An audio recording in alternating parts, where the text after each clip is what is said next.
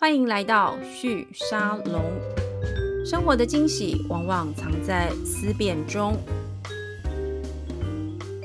各位旭沙龙的朋友们，大家好！今天又是我们的呃 podcast 的这个新创的这个系列的主题的专访。那如果你有在关心台湾的新创圈的一些新闻，应该对我今天邀请到的来宾非常的熟悉哦。呃，我们今天邀请到的是 Anchor 台湾的创办人 Elisa 邱邱怀萱。Hello，大家好，非常开心有这个机会来到这个旭沙龙，跟大家分享一些我们这几年在做的事情。好，就是这两年其实疫情的关系，对整个全球的这个产业跟呃市场的分工带来很大的影响。那我们都还蛮好奇的，对新创圈来说，这件事情到底是好还是不好？因为我听到非常两极化的说法。那因为 Anchor 台湾在做的事情，就是在连接台湾跟国际之间这个新创生态系的各种连接，所以我我想先请这个 Alisa 跟我们分享一下你的观察，整个新创圈因为疫情是负向的影响还是正向的影响？嗯，我觉得其实疫情它已经蛮难用负向或正向来去判别，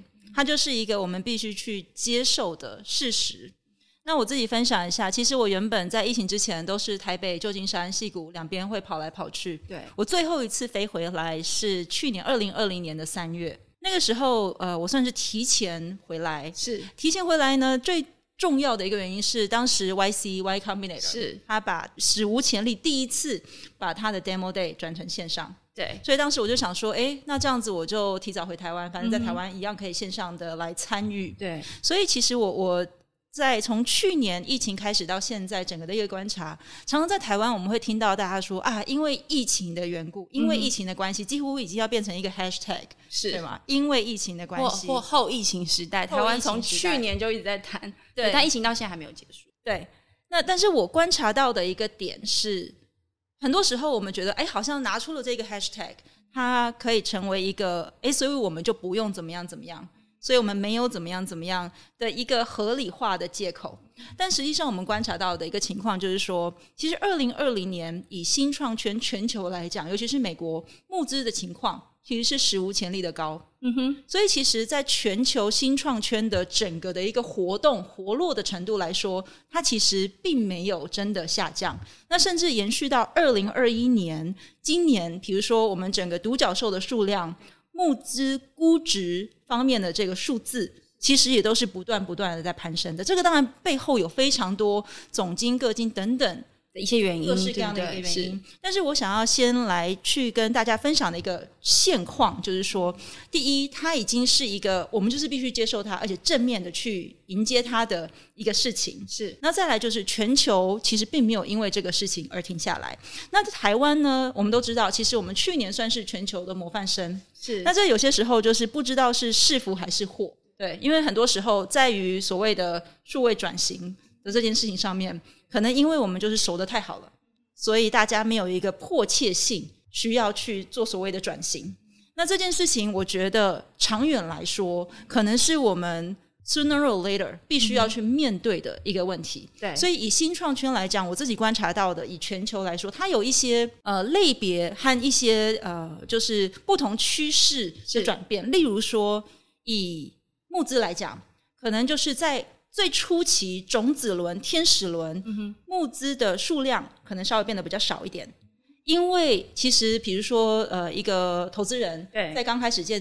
接触新创的时候，在还完全没有过去的接触的情况之下，是。募资它的确在透过 Zoom、透过不同的这些通讯软体来做 due diligence 的时候，它的确有相当的一些困难。因为还是会有认识不足跟一些比较不安的这样子的一个，但是它也有一些因应的方式，比如说呢，很多的投资人，尤其在国外，他们就会告诉我说，他们现在第一，他可能是会加码他之前已经投资过的，因为他已经有那个既有的一个关系，所以这也是为什么我们实际上去看相关的募资的数字，其实比如说比较中后期的募资反而表现更好。表现的更好，但前期的稍微可能就是稍微辛苦一点。对，但另外一个很重要的一个重点就是说，这些投资人呢，他们在做 due diligence 的时候，会更看重相关的就是网际的网络。比如说，我可能没有直接认识这个 founder，是可是有没有什么其他我信任的共同投资人，嗯我信任的其他的创业家，可以给我一些这个 founder 的相关的一些 information。对，所以其实这种 reference check，还有就是说你在业界的一个 credibility，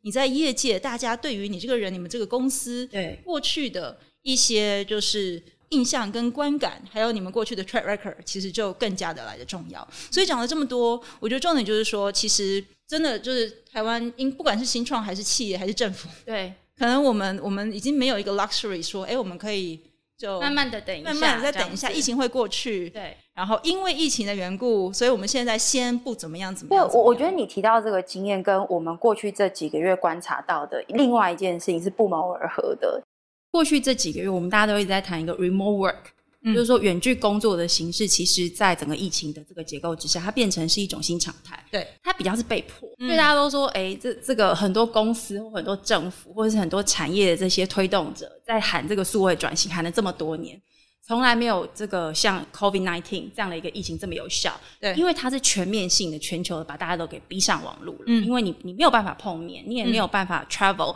所以你你得透过这个线上的这个网络来沟通。但也是因为这样，所以它的效率变好了。我在想，你刚刚呃描述的这个状况哦，就是说 C 轮就种子轮的这这一群，跟非种子轮就 A 轮、B 轮以上的这一些呃新创公司，它在募资上面遇到的情境完全不同哦。我我觉得它其实就是反映能够用最快的速度，透过网际网络找到对的人，嗯，其实就赢了。那 C 呃这个种子轮的团队不一定是找不到对的人，而是他需要更多的方式去累积你的这个呃信用。对你的 credibility，他在滴滴的时候要怎么样让投资人相信说你是一个好的团队，嗯或者是说好的这个创办人、嗯好的产品？那就你的观察，因为台湾其实晚于国际市场大概一年的时间。对，那当然我我我认为对我自己的观察，就是说它对内需市场有带来一些影响。嗯，但事实上，国外的市场在去年当全球方震荡的时候，台湾就已经面临这个挑战。那我们知道很多的这个新创公司一开始特别是我们谈，就是说，如果他是要去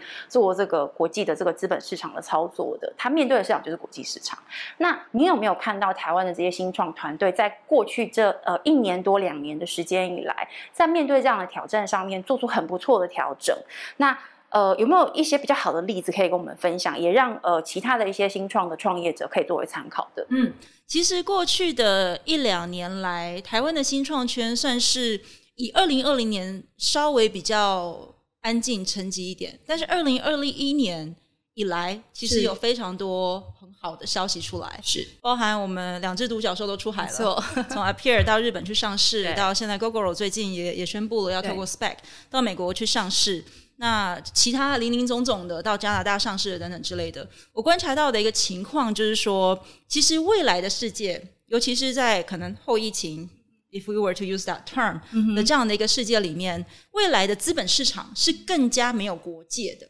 是。那我觉得台湾，我渐渐的有观察到，就是说，尤其是比较中后期的这些已经在收成期的这些新创，他们渐渐的已经开始意识到这件事情的一个重要性，跟他们怎么样在甚至比如说前一轮或前两轮募资的时候，就开始来纳入这些国际投资人的这样的一个网络，然后为他未来出海。去做一个相关的这样的一个布局，所以我觉得这一点其实是值得更多的台湾的新创在相关的，尤其资本市场的布局，还有就是说投资人的选择上面，可以去做呃更多的一个思考跟这方面的一个计划。因为未来的世界，我们肯定会看到越来越多的跨境的上市 （dual listing）。不同种的一些金融的这个创新，那我觉得这一块在台湾的讨论是相对的少。那其实我们也一直在观察这方面各式各样的数据，例如说，呃，实际上的一个情况就是亚洲这边的新创，它的出场机制跟全球比较起来，IPO 的比例比 M&A 就是透过并购出场的来的高的非常多。也就是说，在亚洲这边，绝大多数的新创，它的出场就是超过上市。对 对，那这个当然背后可能会有很多很多种种种种的原因，可能跟法规有关，可能跟估值有关，可能跟有没有买家有关，等等所有这些原因。但是我觉得这个其实是台湾整个 overall 的创新生态圈要成长，因为你必须必须要有一个出场，你整个的水才会变成是一个活的正向的一个滚动，它其实是很重要的一个一个课题。是。所以我觉得今年开始看到有越来越多的一些新创，慢慢的开始跟国际的资本市场可能有越来越多这样子的一个接轨，我觉得这是一个值得去值值得去 celebrate，而且值得更加的来关注的思考它的下一步。不过对你刚刚提到的这个事情，我觉得也是我我自己在观察，所谓的台湾的新创，它要走出国际市场，或者说我我们讲跟国际市场更多的这个对接跟对呃这个接轨来看的话，它的确是一个非常重要的议题。比如说你有提到，就是说亚洲市场的这个新创出场以 IPO 为主。并购比较少，这个事情其实包含我们过去这几年观察，像台湾的国发会，它在政策推动上面也也注意到这个问题，所以它事实上花了蛮多的力气，想要去鼓励呃并购这样的事情发生。那我我们听到的这个事情，在以台湾市场为例的话，它这个事情比较少发生，有几个原因，一个是台湾既有的这些我们说有钱的企业，有有有这个资源去并购并购这些新创团队的公司或企业，它的。呃，可能他经营的市场也许呃落差稍微比较远一点点，他可能是比比较传统的这样的市场，或者说他不习惯在市场上找寻这样子的单位用并购的方式进行。那另外还有一个就是说，我们在并购的这个法规上面，的确也相对比较不会让企业有这样的期待，用这个方式来做。那还有另外一个原因，我我在想，也许也跟资本市场有关，就是说，呃，台湾第一个，如果你今天要在台湾本地去呃寻找这个投资人，第一个就不是很容易。第二个事情是说，因为我们的法规形式上面的确，IPO 如果是比较容易的，那投资人就会希望你赶快 IPO。那你在经营上面，事实上你要走并购、被并购的路出场，或是你要走 IPO 的路出场，其实是不一样的。嗯，整个经营策略是不同的。那我我觉得这个会对台湾的这个新创公司的这些经营者来说是一个蛮大的挑战。对，我觉得呃，就也回应因为您刚才提到的这一点，我觉得有几个蛮有意思的一个观察，例如说。可能一刚开始会觉得说，啊，台湾的企业就是太保守，投资做不够，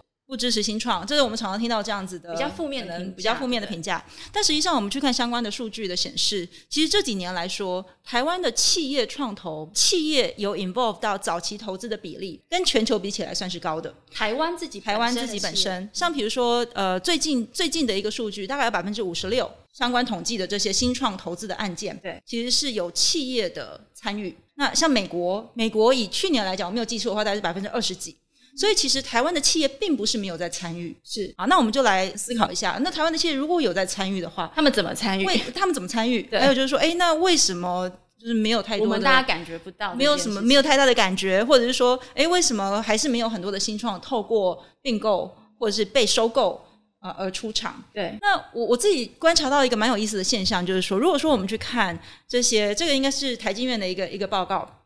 它里面有比如说企业创投、一般 financial driven 就是财务导向的创投、国发基金，对，跟海外的投资人这几个不同的 categories 来看的话呢，其实占比最高的是来自于企业，但是它的参与的规模其实并没有到非常的大。你说每个单案它的这个投资，对它的 average 的这个投的金额金额其实是没有到非常高。我没有记错的话，可能是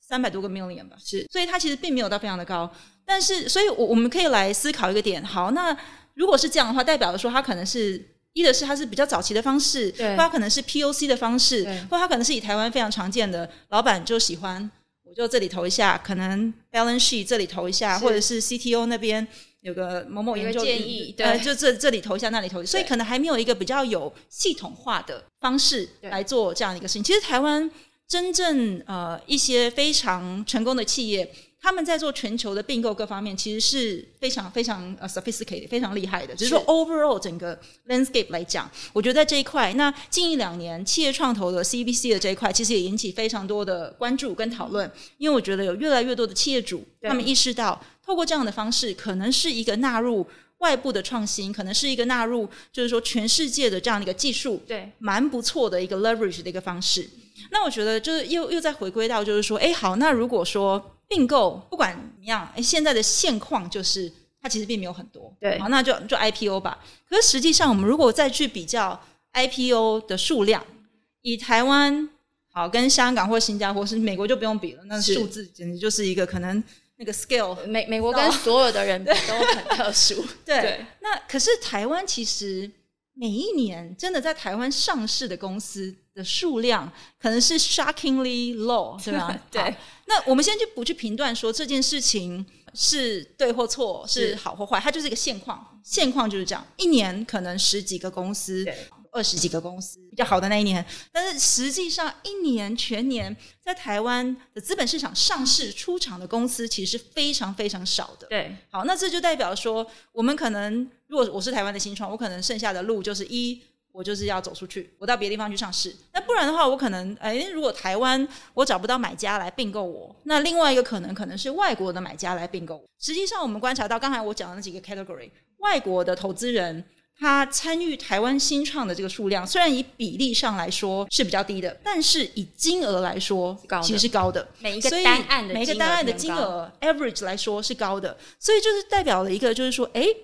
那我们有没有机会去引进更多国际的资金来参与台湾的新创，来参与台湾的新创的出场的成功？那这个我觉得就是一个 Anchor 可能我们一直在努力的其中的一个面向，因为我觉得这件事情有一个很大的症结点。当然，案子的好坏本身，对。市场规模的本身，它的一个就是未来的 potential 有没有办法可以是一个 venture back 这样子的一个新创，这个是一个。大的探讨的问题，我们可能就是说，哎，台湾的创业家要怎么样 dream big 之类的，对吗？可是这个东西以外，我觉得另外一个就是说，我们怎么样让这些国际的投资人，他是在找案子的时候，在找相关技术的时候，是会考虑到台湾。也就是说，台湾要进入他扫描的地图，exactly。就是如果台湾根本就没有在他考虑的范畴里面，那那他当然就觉得说，他就不会真的来考量。太多这边，我们就会变成一种随机的偶然，对，不是必然的一个条件。对，所以我们一直希望可以去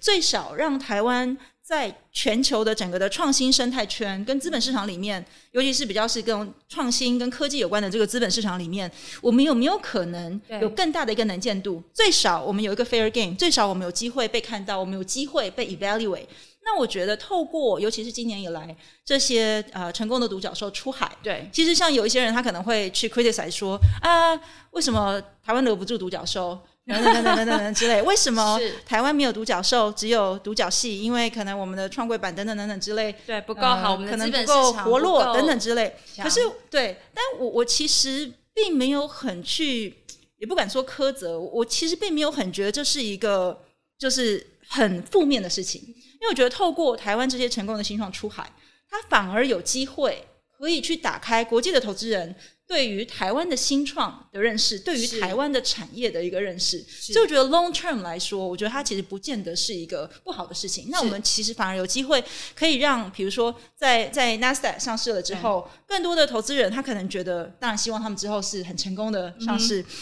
因为这样子，有没有就哎，这个 Google 不错哎，那台湾有没有其他的团队？是不是也值得我们再来去关注？那因为因为实际上的整个的全球的资本市场，还有我们的资产配置来讲，实际上的情况就是说，新创他们 stay private 的时间越来越长，以至于非常多的这些投资人、机构投资人，他其实要从越来越后期，原本都只看 public companies 的，对，其实我们已经观察到，他们其实要越往越来越往前看，对对，那越来越往前看，他可能现在都是还是。围绕在比如说美国那边的新创，对，越来越往前看。可是我们有没有机会可以去吸引这一些投资人来台湾来看台湾的？Exactly，除了因为我我们其实不是没有这些投资人的关注的。台湾的 TSMC，我们的资本市场就是我们的股票市场，其实是有非常大的一个比例有外资的没错持币。对，那可是我们有没有机会可以去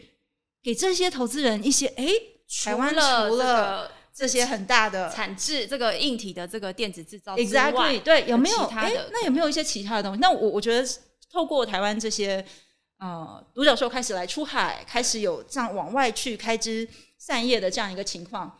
我希望也相信它可能可以带来一个不同的一个刺激跟气象。我想要追问，因为我觉得这个题目也可能就那个 Alisa，你比较有办法帮我们回答。你刚刚有提到一个事情，是我们看到一个趋势是。这些新创的小公司，它 stay private，就是说它没有那么快的走向上市或是被卖掉的这个路径，看起来不是只有台湾，是一个全球的一个趋势。它背后可能的原因是什么？我觉得有非常多的一个原因 contribute 来这件事情。一来就是说呢，因为一旦上市，就是就是很多的台湾人的观念就是啊，我就是要。呃，用股票换钞票，对，好。然后我因为因为台湾一一路以来，可能创业家来说，他们出场的机制比较就是部分是这个上市嘛 IPO，所以我就是努力努力努力努力，我要对我的家人、朋友、同事老陈有交代，我就是要上市。那但是呢，其实上市它是一个两面刃，因为同一个时间，你其实要面对非常非常多，不管是法规上、制度上、reporting 种种种种其他的非常多其他的呃，有些可能是助力，有些可能是限制，有些可能是各式各样的这些考量。经营上其实限制更多。对对，所以其实我觉得有很多的公司，它可能尤其是它如果在呃 private market，在 venture capital 的 market，在创投的世界里面，它持续的。可以有更多的资金愿意去支持它，对它持续有办法有这样的一个成长动能，对，那就会变成说，尤其是在在美国那边的情况的话，那他没有必要去走向这样的路。我我我要搞一个上市，我可能光是我所谓的 accounting 所有的这些东西，所有的这这些，它可能其实反而是你必须先有一个阵痛期。对，那所以我觉得就有越来越多的公司，他可能选择我我就持续不断的募资，但是这当然也对于。比较早期投资进去的投资人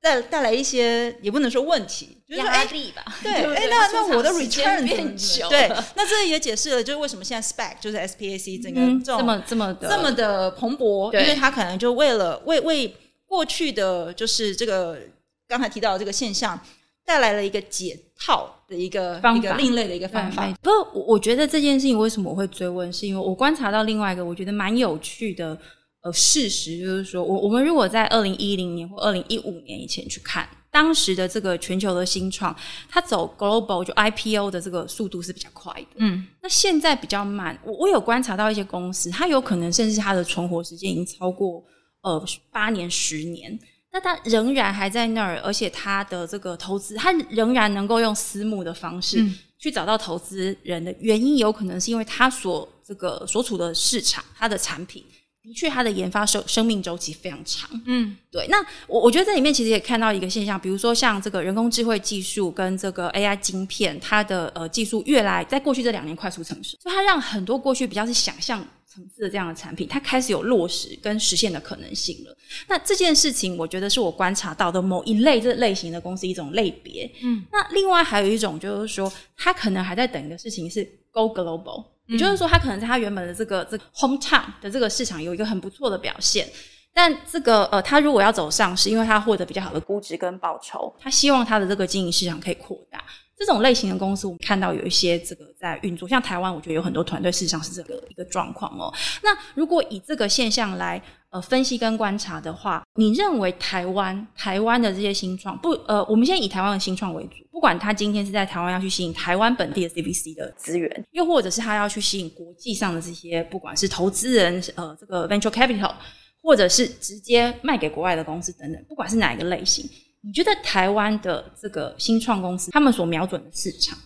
它在类型上面有我刚刚说的这个类型吗？或者是说，你觉得台湾的新创公司在策略上面，如果应向全球的这样的一个资本市场的结构跟状态，它比较好的策略是赶快、赶快先优先寻找被并购或是上市，还是是走产品生命周期？你你的看法？嗯，我觉得就是做新创的这件事情，某一个程度来说，我们要。有点认命，我说的认命，并不是说啊，我们就很消极啊，我们就市场就是只有两千三百万人，对，然后点点点点点，而是我们要去认清，就是说我们手上有的条件是什么，我们怎么样是可以打一个最漂亮的一个牌。那那我觉得这个就会取决到说，比如说今天如果我要来创业，那我选择的题目是什么，可能成功的几率会比较大。对，实际上的情况就是说，绝大多数，当然这个慢慢的在改变当中，但绝大多数台湾本土的创业家可能。大多数的消费经验、跟大多数的生活经验、教育经验、工作经验是以台湾为主的。But Again，这个慢慢的在转变，不管是从国外过来的，呃，已经出去再回来的，慢慢的为这件事情带来一些新的面向跟刺激。但 traditionally，就是以数字上来说，可能绝大多数是这样。那我们今天要去做一个 B to C 的产品的时候。你实际上，当你没有那样子的生活体验，当你没有那样子的文化跟各方面这个东西，其实你比较相对的难去做一个 target，比如说美国的市场或东南亚的市场，因为它实际上的那种生活经验是不同的，想象是不同的。所以 B to C 的这件事情为什么这么的困难？我觉得就是这是一个很现实的问题，因为我们生我们生活的这个地方环境就是就是就是长得这样子。对，好，那如果说是要做就是 B to C 的这个东西的话，我觉得你 either 就是说你创业你的团队里面要有有非常强的有这方面背景的人，不是不可能。但是我觉得你没有这个东西，没有这个条件，其实你很难真的走得出去。因为你今天一个在台湾能够存活的一个产品，你今天要把它 localize、customize 到别的地方去的时候，其实我们已经看过太多太多。很难成功的，你不是不可能，但是它的相对的困难度是高的。对，所以我就会觉得说，那我们回归来看，说那台湾的优势是什么？我觉得很多现在大家会觉得说，哎，台湾啊，不是只有硬体。我们就是不要不要只是活在过去 TSMC 台积电的这个 glory 里面，我们 SaaS 我们软体也都很很很棒很强。我觉得我没有意见，我觉得很棒。但是我觉得今天我们可以去思考的一个点是说，我们怎样是可以站在巨人的肩膀上嘛？我们实际上的情况就是说，台湾有一个很大的优势是供应链，对我们的硬体各方面的东西是我们的一个优势。那你可以都不要拿这个优势，我就从零开始打掉重练。你也可以去来看看，哎，我们现在这个优势，我可以拿它来干嘛？可以怎么应用？对我可以拿它来干嘛？那我觉得现在是台湾很好的一个机会，为什么呢？太多原因了。第一，现在我们所看到的所有的 frontier technology 这些前沿的技术，它其实都是必须要仰赖硬体相关的这个配合。你从你随便讲。你五 G 自驾车、blockchain、AI 什么东西不需要硬体相关的配合？它并不是一个像之前，啊，我就是在一个车库里面写个网站，弄个东西出去，写个 app，我就可以开始有不同的 business model，对吗？因为现在我们在经过一个 transition 的一个 period，其实这些东西，所有的这些硬体相关的这些东西，它未来也都会变成是一个 commodity，未来不需要有人来针对这个东西去做相关的，因为它它会变成是一个。有东西可以套用一个 template，对，这个我不需要知道 AI 怎么来，没错，实际上去做 program，我直接就有东西可以用。但是现在我们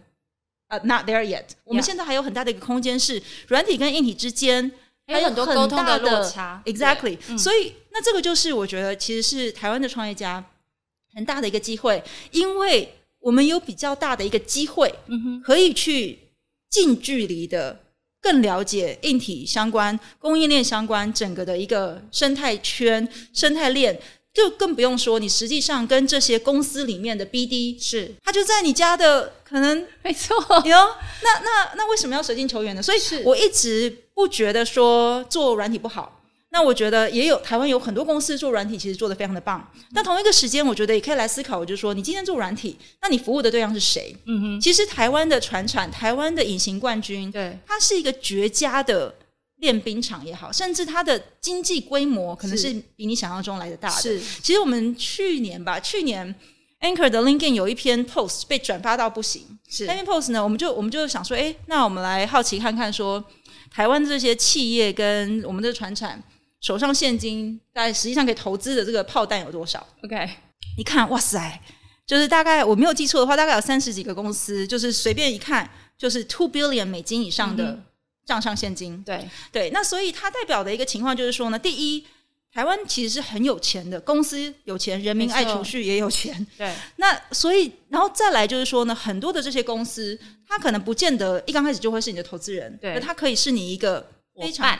强有力的伙伴，或是你的客户，那你可以从这边。那很多 B to B 的东西，其实你要去做全球化，对，相对来说，透过这样子的一个连接，对，是更容易发。对对对。那其实我觉得这不只是台湾的新创，甚至我们在跟 Global 的独角兽，我们在跟 Global 的企业讲的时候，我们其实也是希望可以让他看到台湾有这样子的一个潜力跟实力。我们希望他可以看到，哎。今天我们不是只是帮你做脚踏车，帮你做电脑。对，Guess what？这些做脚踏车、做电脑的，它可以是你其他东西的客户，它可以是你软体 SaaS 各式各样不同服务的相关的一些客户，而且他们潜在的可能可以成为带来资源的投资人。是对，所以这个东西我觉得是一个双面的。当然，对于台湾的这边的企业，我们也不断的在跟他们就是呃宣扬这样子的一个理念，因为台湾的一个情况就是说。